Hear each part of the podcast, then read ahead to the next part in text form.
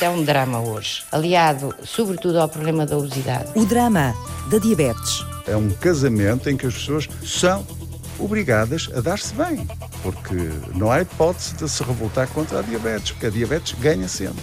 Um casamento que afeta 13% dos portugueses. E pior ainda, destes 13,1, quase 6%, quase metade, não sabia que tinham diabetes no momento em que foi feito o estudo. Como se recebe a notícia? Na altura fiquei, ficámos sem chão. Agarrei-me ao facto de saberem o que é que a Flávia tinha e de me darem possibilidades de tratamento. Que formas pode tomar a doença? 90% das pessoas têm diabetes tipo 2. Quais são os fatores de risco? Há uma relação muito estreita entre a obesidade e a diabetes. Por que caminhos anda a investigação? No caso da diabetes, temos o problema na célula que produz a insulina e temos o problema também na ação da insulina. E é isso que nós estudamos.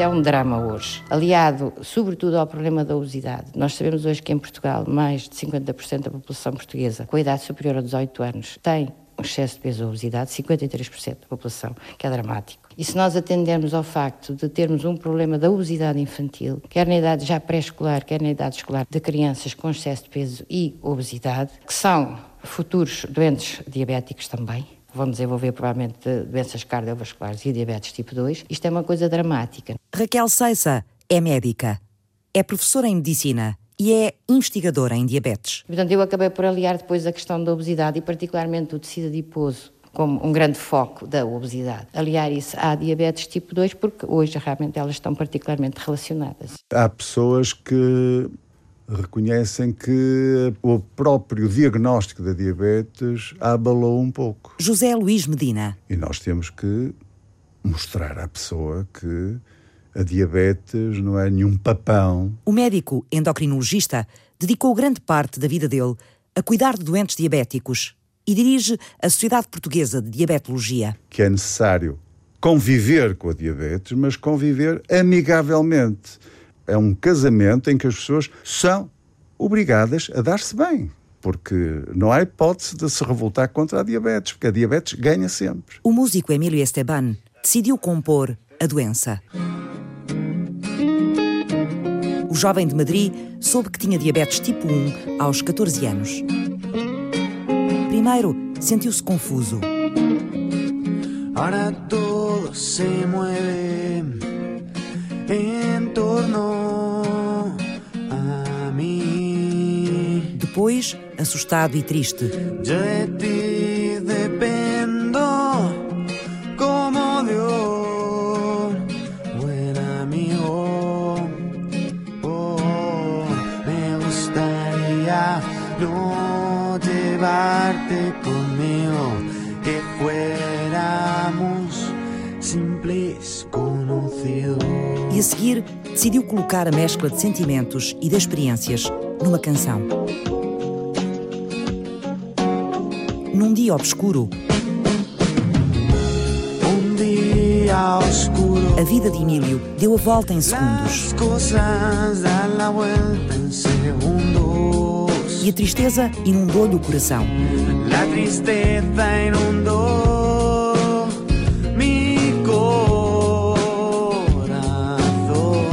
Mas Emílio não quer voltar a sentir-se estranho.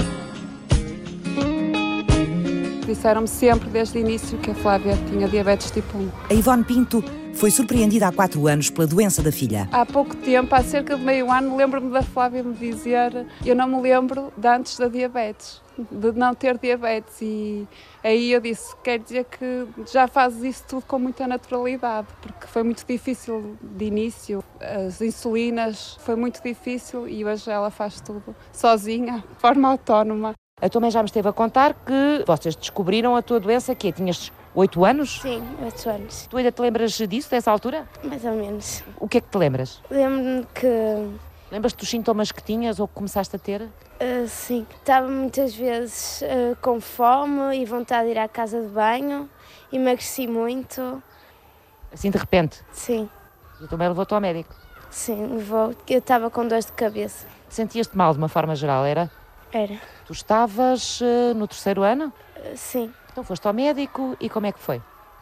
A médica quis-me fazer, quis-me medir a glicémia. Estava com um bocado de medo da, da agulha e isso. E, Já tinhas levado injeções.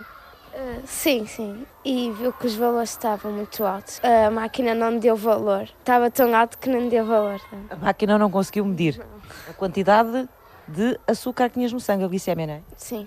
Tu na altura fazias alguma ideia do que é que era isso, a glicémia?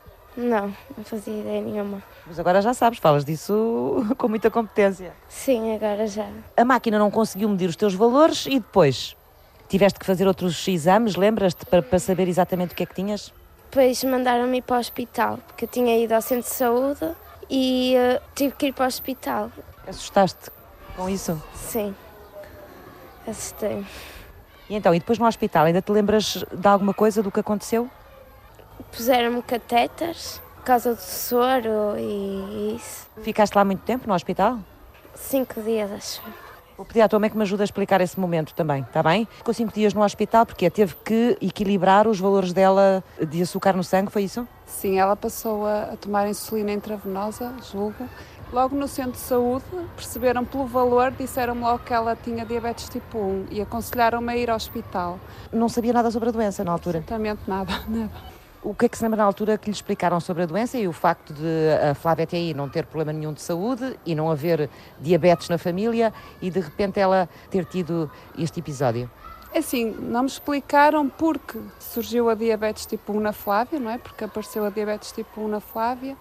Disseram que de facto tinha diabetes tipo 1 e o objetivo foi dar-nos formação e, e mostrar-nos como é que devíamos de lidar com a, com a doença. Que cuidados deveríamos de ter a partir, a partir da altura, da- dessa data. Qual foi para si o primeiro impacto quando recebeu a notícia em relação à situação da Flávia como mãe, Ivone? Ah, na altura fiquei, ficámos sem chão, ah, mas, mas agarrei-me ao facto de, de, de saberem o que é que a Flávia tinha e de me darem possibilidades de tratamento e de, de me dizerem que a Flávia poderia sempre ter uma vida normal se tivesse os cuidados adequados, que a Flávia podia fazer tudo como fazia normalmente e, e, ah, e foi a isso que eu acho que, que nos agarramos, tentar aquela, que, que a diabetes não mudasse de toda a nossa vida, mudasse o mínimo possível. Há uma lesão imunológica, é uma doença autoimune, é uma lesão imunológica provocada, ainda não se sabe exatamente porquê, mas uma das teorias é que poderá haver vírus que atacam a célula produtora de insulina e fazem com que ela deixe de funcionar. Geralmente aparecem. Aparecem pessoas mais jovens. José Luís Medina, especialista em diabetes. De um momento para o outro, a criança começa a apresentar sinais de doença, não perfeitamente definida, começa a perder peso, começa a ter vómitos. Assim, imediata. É uma coisa Que traz que sintomas? muito súbita. A criança deixa de, de brincar, deixa de ter atividade, fica mais apática, até pode ter uma febrículazinha. Portanto, se tiver uma virose com os tais vírus que podem atacar a célula, a célula beta, a célula produtora de insulina, pode ter vómitos, pode urinar muito e, portanto, isso chama a atenção dos pais, porque é uma coisa súbita. A criança ontem estava bem e hoje apresenta-se doente com esta sintomatologia. A diabetes tipo 1 aparece muitas vezes em pessoas sem qualquer história familiar de diabetes. Isso quer dizer que este tipo de diabetes não tem nada a ver com a genética? Pode não haver história familiar de diabetes, mas pode haver uma alteração genética que facilite, digamos assim, a tal falência da célula produtora de insulina. A célula produtora de insulina pode estar mais fragilizada por essa alteração genética que vai condicionar depois a falência da célula beta por outra causa. Só aparece na população jovem ou pode aparecer mais tardiamente? Não, pode, aparecer revelar-se mais, mais tardiamente. Pode aparecer de uma forma tardia, até pode, hum, digamos assim, ter uma fase menos visível e que pode ser tratada com medicamentos por via oral, mas mais tarde ou mais cedo vai precisar de fazer insulina, esta pessoa.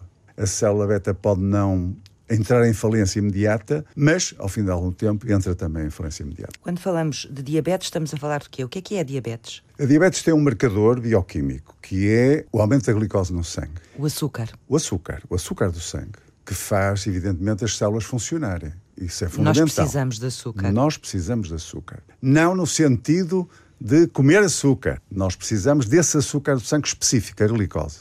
De energia que... às células para elas funcionarem. Exatamente, é o combustível, digamos assim, para o motor da célula funcionar. E temos dois tipos importantes de diabetes. Temos a diabetes tipo 1, na qual se verifica uma anulação total da função da célula pancreática que produz insulina. As pessoas com diabetes tipo 1 não têm insulina e, portanto, precisam de tomar insulina para sobreviver. Para que é que nós precisamos da insulina? A insulina funciona como a chave para abrir a célula para entrar a glicose. Se não Se tivermos nós insulina, não tivermos insulina, a glicose acumula-se no sangue. Acumula-se no sangue. E dá o aumento da glicose no sangue. E as células ficam sem a energia que precisam Exatamente. para funcionar E o que é que também. acontece muitas vezes nisso? É que a célula, naturalmente, não quer morrer. E como é não quer morrer, vai buscar combustível a outra área. Vai alimentar-se de gordura. E é por isso que as pessoas, muitas vezes, quando atingem estados muito descompensados, começam a emagrecer. Começam a perder gordura também, entram às vezes em cetoacidose diabética, que é um estado de acidose grave, porque a célula começa a consumir gordura. Porque não tem o tal açúcar ou glicose para exatamente, poder funcionar. Exatamente. E essa glicose que se vai acumulando no sangue, nós não temos como expulsá-la? As pessoas que têm aumento da glicose no sangue, o rim tem um determinado limiar. Ultrapassado esse limiar, a glicose passa para a urina. As pessoas muito descompensadas têm glicose na urina. Isso depois até facilita infecções, etc. E já há medicamentos que permitem que a glicose na pessoa com diabetes não seja reabsorvida ao nível renal, expulsando a glicose para a urina e fazendo baixar a quantidade de glicose no sangue. Isso é um medicamento recentíssimo, muito recente, que são os inibidores do sistema de transporte da glicose a nível renal. No caso da diabetes, temos o problema na célula que produz a insulina e temos o problema também na ação da insulina. São essas duas vertentes fundamentais. E é isso que nós estudamos. Raquel Seissa coordena a investigação em diabetes no Instituto de Fisiologia da Faculdade de Medicina de Coimbra. Como é que chegou aqui? Estas coisas têm logo uma influência nos bancos da escola. Começa por aí, depois a parte familiar. Porque eu tenho uma família de diabéticos. Diabéticos tipo 2, fundamentalmente. E aí depois também sempre o interesse nisso. Sobretudo ao vir para a medicina, a pessoa aí tem sempre a tendência a ligar um pouquinho às doenças que lhe dizem alguma coisa. E depois tive realmente o gosto e a oportunidade, foi-me dada por aí, de trabalhar mesmo com a diabetes. Foi quando acabei as provas de aptidão pedagógica, equivalente ao mestrado hoje, e tive a hipótese de trabalhar com um grupo que, entretanto, veio para o Centro de Neurociências, que vinham do estrangeiro, não é, de fora, e que traziam já algum know-how no campo da diabetes e comecei aí a minha investigação nessa área, que era um sonho que eu já tinha. Raquel dedica a vida de trabalho à fisiopatologia da diabetes. Os mecanismos conducentes ao desenvolvimento da doença. O que é que está alterado que vai conduzir ao aparecimento da doença. Por que é que o pâncreas é o centro das atenções na investigação em diabetes? No pâncreas nós temos uma parte exócrina, que é que produz as enzimas que nós precisamos para a digestão das proteínas, dos lípidos, dos hidratos de carbono, portanto isso tem a ver com a parte da digestão, mas depois temos grupos de células que são chamados ilhéus de Langerhans, dispersos pelo pâncreas, que têm várias células, uma delas é as células beta, que são as produtoras de insulina, e é só aí que a gente produz realmente a insulina. Esta glândula, o pâncreas, esconde-se mesmo atrás do estômago e é uma trabalhadeira Além de produzir os sucos que vão decompor os alimentos, ela vigia a quantidade de glicose no sangue. Glicose menos, o pâncreas corrige. Glicose mais, o pâncreas emenda. As células sentinelas vivem juntas numa espécie de ilhotas, tal e qual, como as ilhotas geográficas que conhecemos. Só que estas são feitas de células e estão no pâncreas, os ilhéus de Langerhans. Raquel estudou-lhes as alterações. Eu comecei por estudar, fazer o isolamento desses ilhéus dos pâncreas de rato, diabético tipo 2, e depois estudar o perfil de secreção de insulina em resposta à, à glicose, não é? Portanto, no fundo nós produzimos insulina a resposta àquilo que a gente come, sobretudo os hidratos de carbono. É? E eu fiz o estudo, o perfil desde uh, os ratinhos pequeninos, desde que nascem ao longo da vida, como é que vai evoluindo esse perfil de resposta, o que é que está alterado então na secreção de insulina que possa ir ocasionar depois o aparecimento da diabetes tipo 2. Diabetes tipo 1, diabetes tipo 2, tipo 1, tipo 2, tipo 1, tipo 2, é sempre uma grande confusão. Assentemos. São as células beta do pâncreas que produzem a insulina que precisamos. E depois? Na diabetes tipo 1 são destruídas e os doentes não produzem insulina, por isso têm que se injetar, senão uh, morrem, não é? Diabetes tipo 2, eles têm as células beta, podem ter uma redução de células beta em alguns casos, mas têm uma deficiência na produção de insulina, não a, a, a produzem como deve ser. E ali, normalmente, também problemas de insulina resistência a tal diminuição da ação da insulina nas, depois noutros órgãos, nomeadamente no músculo, no fígado, no tecido adiposo, não é? A obesidade, sendo um estado de insulinoresistência em que há alterações de facto da ação também da insulina, por mecanismos vários, depois vai condicionar também o aparecimento mais tarde de pré-diabetes e diabetes tipo 2. A investigação da diabetes Raquel Seissa junta agora o estudo da obesidade e o seu impacto na doença. Porque está muito relacionada com o problema também da falência da ação da insulina, que é a tal insulina-resistência. Portanto, obesidade e diabetes tipo 2 são grandes parceiras. É um casamento que perdura, é um casamento para toda a vida, se de facto a obesidade não for combatida. Nós, ao combatermos a obesidade, estamos a combater diretamente a diabetes, porque há uma relação muito estreita. E porquê? Porque a obesidade acompanha a insulinoresistência.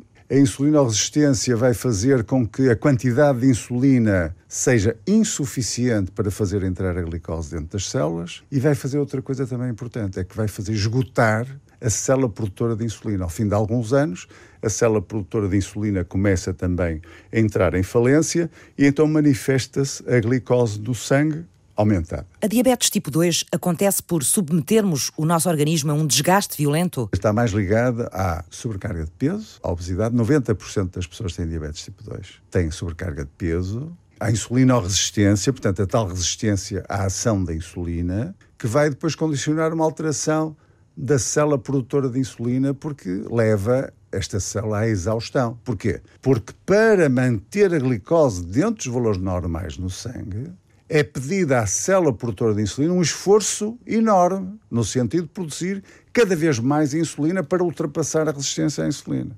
Ora, isso vai condicionar, mais tarde ou mais cedo, a exaustão da célula produtora de insulina, que deixa de produzir insulina. Esta diabetes tem histórico familiar? Na diabetes tipo 2, temos sempre uh, antecedentes familiares de pessoas com diabetes. Quase sempre. Quem tem casos de diabetes tipo 2 na família corre o risco de herdar a doença? Um fator de risco é precisamente termos familiares, antecedentes familiares de diabetes. Portanto, as pessoas têm que saber isto para poder colaborar depois na prevenção. Se o meu pai é diabético tipo 2, se a minha mãe também é, se eu tinha uma avó com diabetes tipo 2, eu tenho, digamos assim, o carimbo para a diabetes tipo 2. Posso nunca vir a ter diabetes tipo 2, mas se eu engordar se eu tiver uma vida sedentária, se eu tiver uma alimentação que não é a mais saudável, que me permita aumentar de peso regularmente, eu posso vir a ter diabetes tipo 2. Este tipo de diabetes pode aparecer em qualquer idade?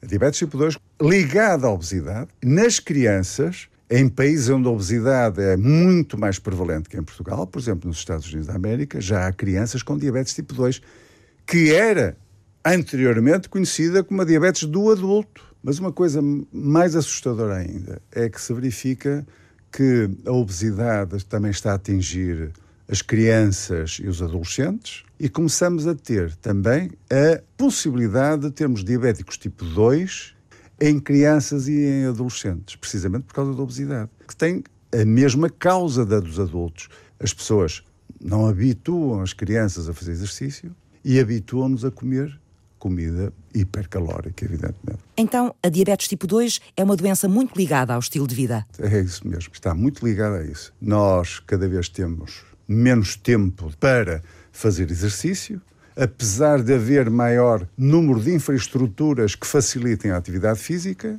e por outro lado, a alimentação é mais hipercalórica.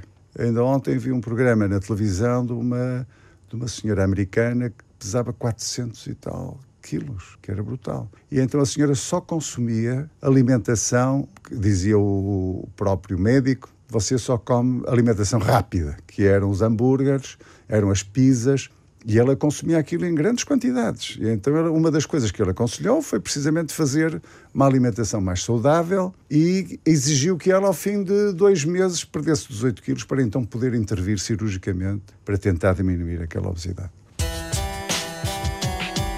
Foi este novo fator, a obesidade, o motor para quase 90% dos casos de diabetes que levou a investigadora Raquel Seissa a dedicar muita atenção ao estudo do tecido adiposo. Estes tecidos armazenam o excesso de energia que ingerimos. Como é que eles reagem aos alimentos altamente processados que comemos? Que transformações é que o tecido adiposo sofre com esses produtos? E de que forma é que isso abre a porta ao aparecimento da diabetes? Estas perguntas foram o ponto de partida da investigação do Instituto de Fisiologia da Universidade de Coimbra, distinguido e premiado recentemente pela Sociedade Portuguesa de Diabetologia. É com elas que regressamos daqui a pouco.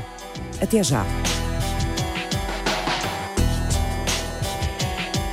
O ponto de partida foi até que ponto é que uma dieta gorda pode, mesmo no indivíduo normal, que não é diabético, ir alterar o tecido adiposo. O ponto de partida para a mais recente investigação da fisiologista Raquel Seissa.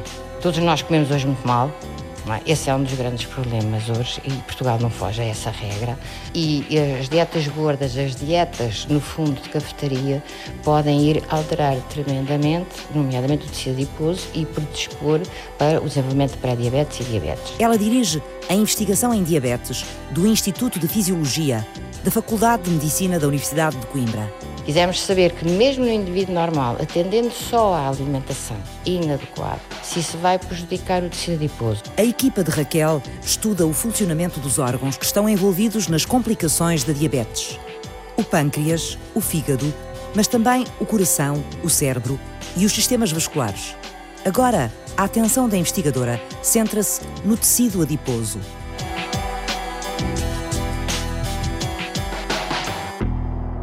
tecido é este, Raquel? Ora bem, o tecido adiposo é composto, a partir do nosso primeiro ano de vida, nós temos o tecido adiposo branco, fundamentalmente. Todos temos? Todos temos. Uns mais, outros menos, pronto. Mas temos a nível de subcutâneo, onde nós temos bastante, e depois também em volta de vários órgãos, nomeadamente a nível abdominal. E a nível abdominal, que é o chamado tecido adiposo visceral, se ele aumenta muito, é que, esse é que é sobretudo adverso, muito mais ao que tudo indica do que uh, acumularmos um bocadinho de gordura aqui nas, nas coxas ou na anca, a coisa ainda vai mais ou menos, mas a nível uh, intraabdominal, uh, em volta de um coração ou em volta de uns vasos sanguíneos, isso depois tem repercussões adversas. Isso é o tal tecido adiposo visceral. A partir de um ano de idade, temos tecido adiposo branco. E antes? Durante o primeiro ano de vida? Tem outra cor? Ao primeiro ano de vida é o tecido adiposo castanho, que os adipócitos, que são as células principais do tecido adiposo, têm características diferentes. É mais para queimar entre aspas, a gordura para produzir calor.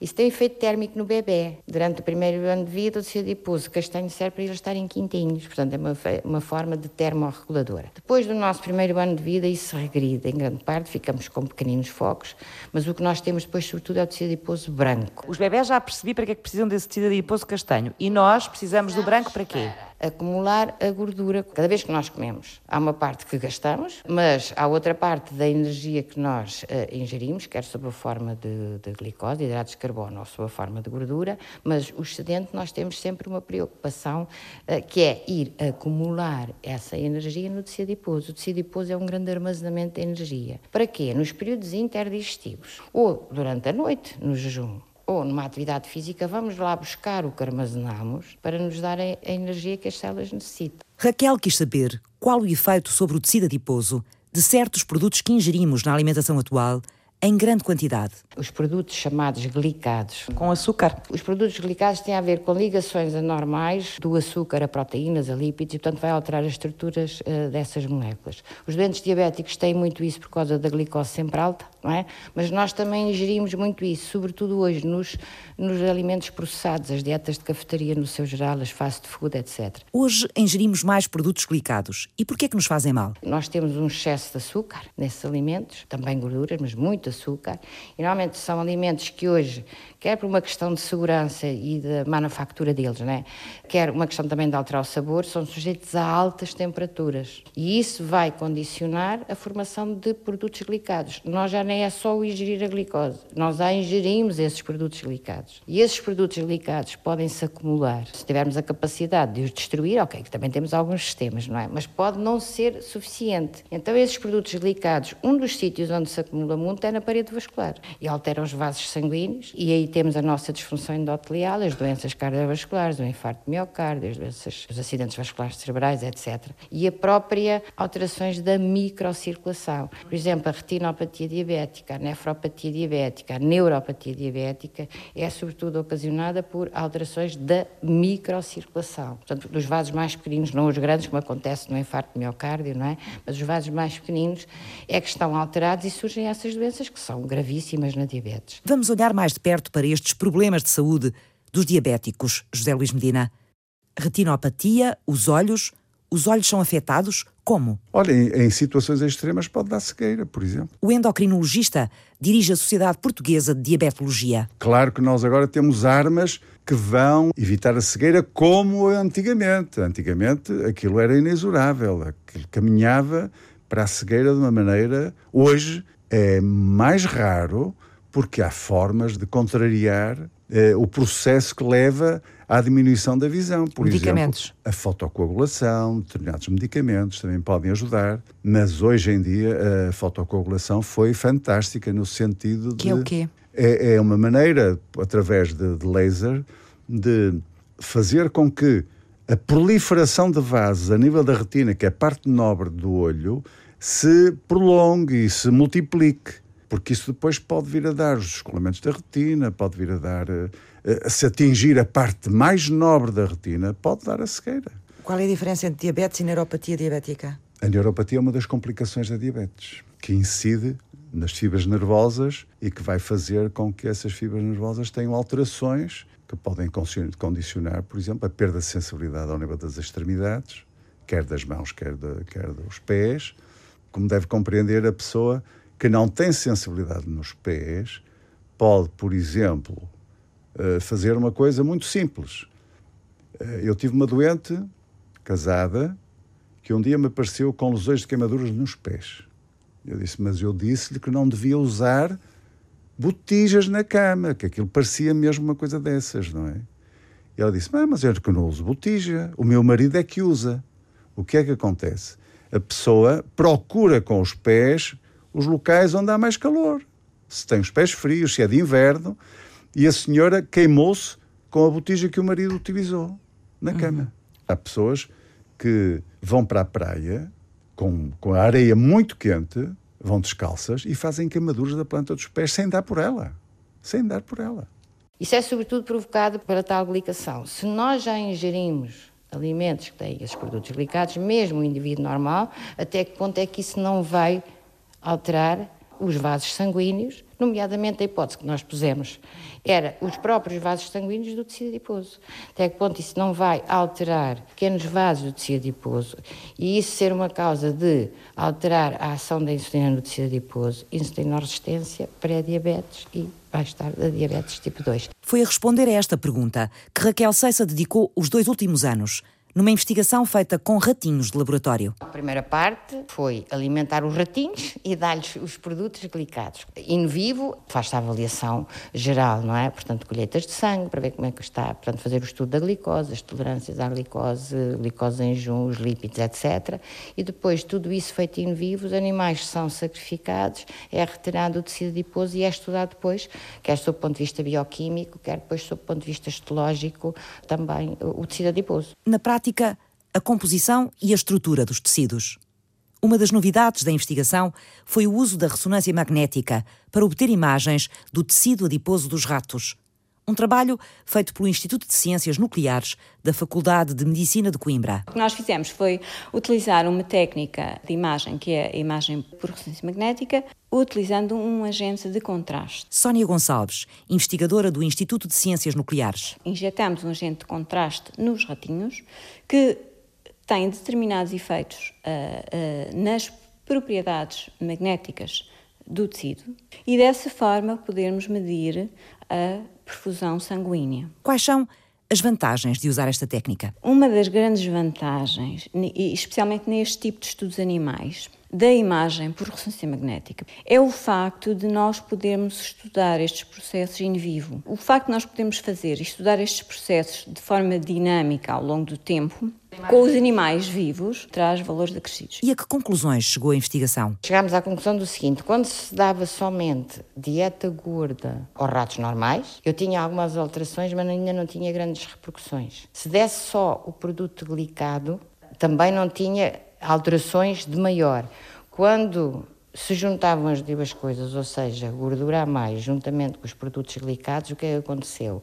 Todo o perfil metabólico geral de vascularização e o próprio estudo bioquímico e histológico do tecido adiposo aproximava-se do rato que era geneticamente diabético. A diabetes tipo 1 é uma diabetes, quando aparece, não há como eliminá-la é uma não, doença para já, que para já para a vida. Não. As pessoas precisam de insulina injetada neste momento. Pode vir a ter a possibilidade de fazer insulina por via oral. Há uma investigação muito forte nesse sentido, mas precisa de insulina para sobreviver. Uhum. E no caso do tipo 2? Tipo 2 pode ser tratada com alimentação regrada, adaptada, digamos assim. Se tem peso a mais, tem que ter uma alimentação para que a faça perder peso. Mas a doença é crónica ou pode ser eliminada? É uma doença crónica. Discute-se muito se a diabetes tipo 2 pode ser prevenida ou pode ser atrasada. Nós temos doentes que, com a dieta, com a perda de peso e com a atividade física, a, glicose no sangue aumentada deixa de, de estar presente. Mas essas pessoas, se voltarem a aumentar de peso, se voltarem a ter vida sedentária, a glicose pode vir outra vez a aumentar. É uma espada sempre sobre a cabeça. É uma espada sempre, claro. Como é que os doentes diabéticos aprendem a tratar-se? E que preocupações diárias têm que ter? Uma das grandes preocupações é precisamente a baixa de glicose no sangue. Tem que se lhes transmitir conhecimentos no sentido de identificar uma baixa de glicose no sangue, e depois de fazer o tratamento respectivo. Devem transportar açúcar ou medicamentos que hoje em dia há uns comprimidos só de glicose que ele pode tomar, precisamente para fazer subir a glicose que está muito baixa. É um autotratamento. A pessoa tem que estar, faz parte da, da educação terapêutica. Identificar a baixa de glicose e depois tratar a baixa de glicose.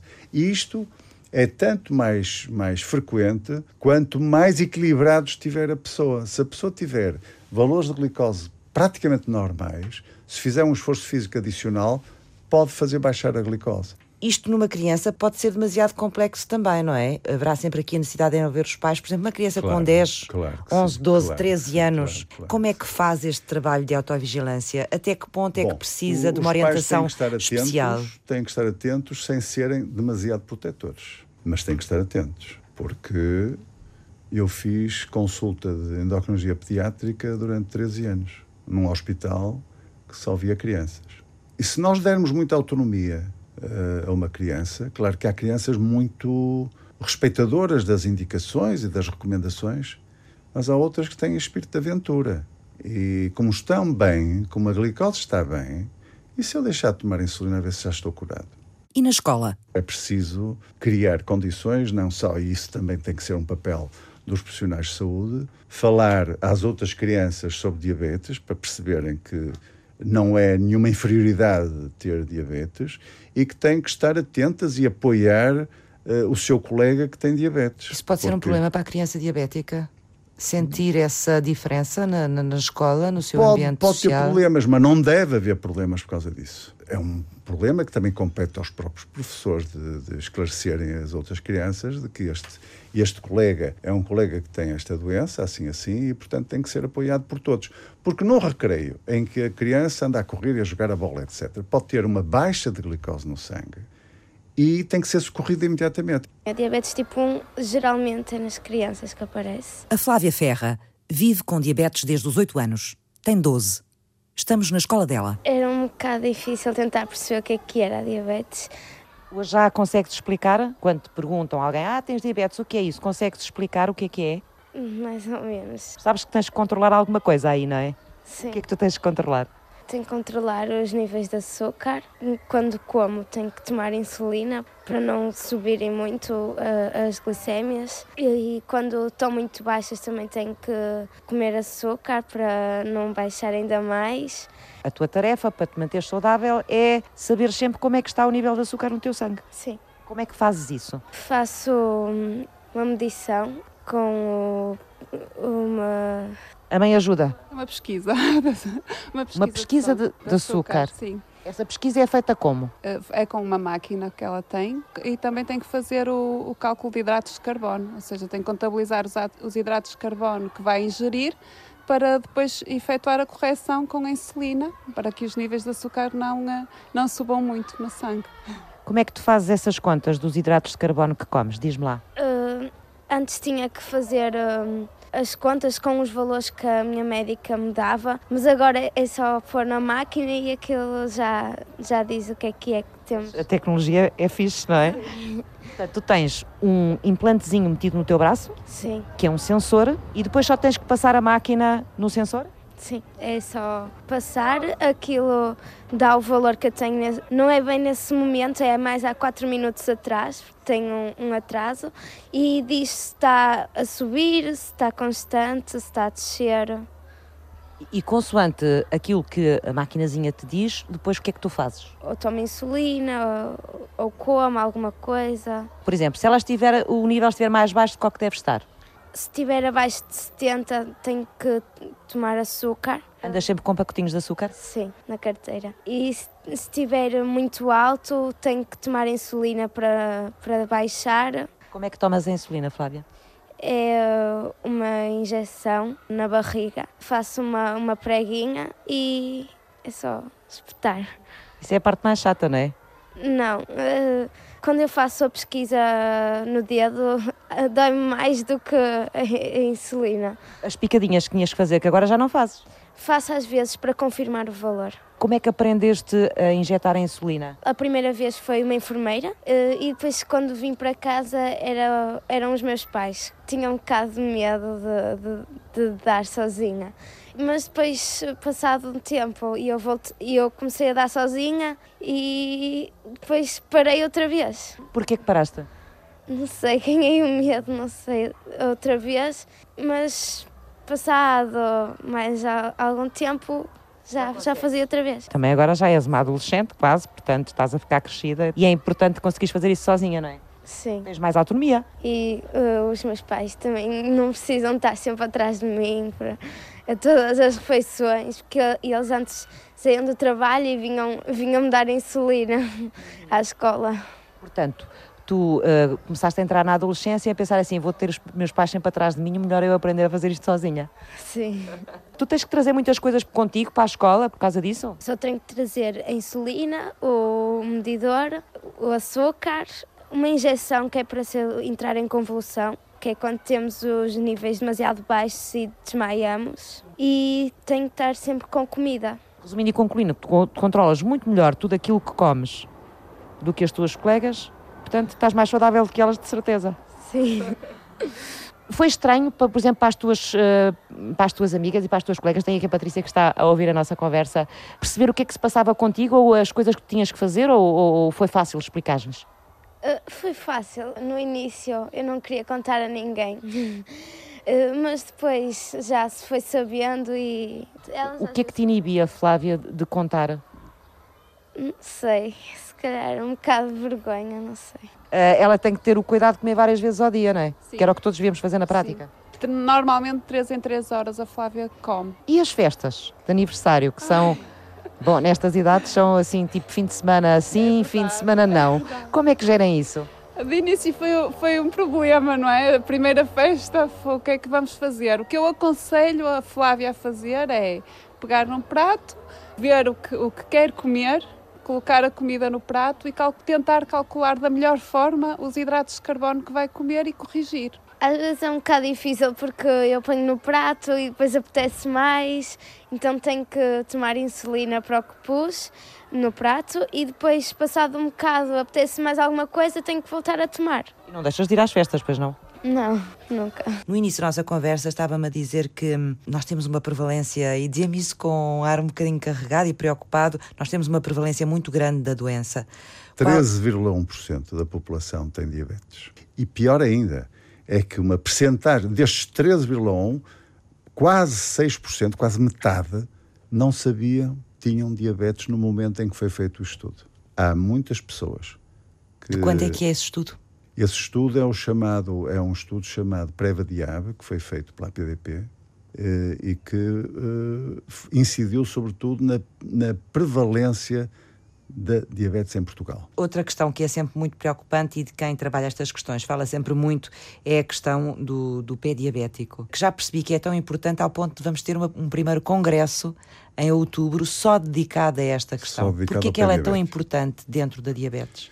Ora bem, nós temos uma prevalência inaceitável de amputações em Portugal. Para já, com todo este esforço que tem sido feito, o que nós conseguimos até ao momento, que foi, foi um passo importante, que foi alterar eh, a relação entre as amputações de pé e pé e perna para as amputações de dedos. As amputações de pé e perna são chamadas amputações major e as amputações de dedos são amputações minor. Anteriormente, as amputações major eram em maior número que as amputações minor. Anteriormente até quando? Três anos, quatro anos. Entretanto, criaram-se consultas hospitalares do pé diabético. Isso terá tido uma importância grande na redução das, das, das amputações de pé e perna. Fez essa inversão. Começou por me dizer que a quantidade de amputações que nós temos na decorrência desta doença de, de- de diabetes é inaceitável. Nós temos eh, valores disso, conseguimos eh, perceber qual nós, é. Nós temos qual é a de, dimensão do problema? Entre 800 a 900 amputações por ano.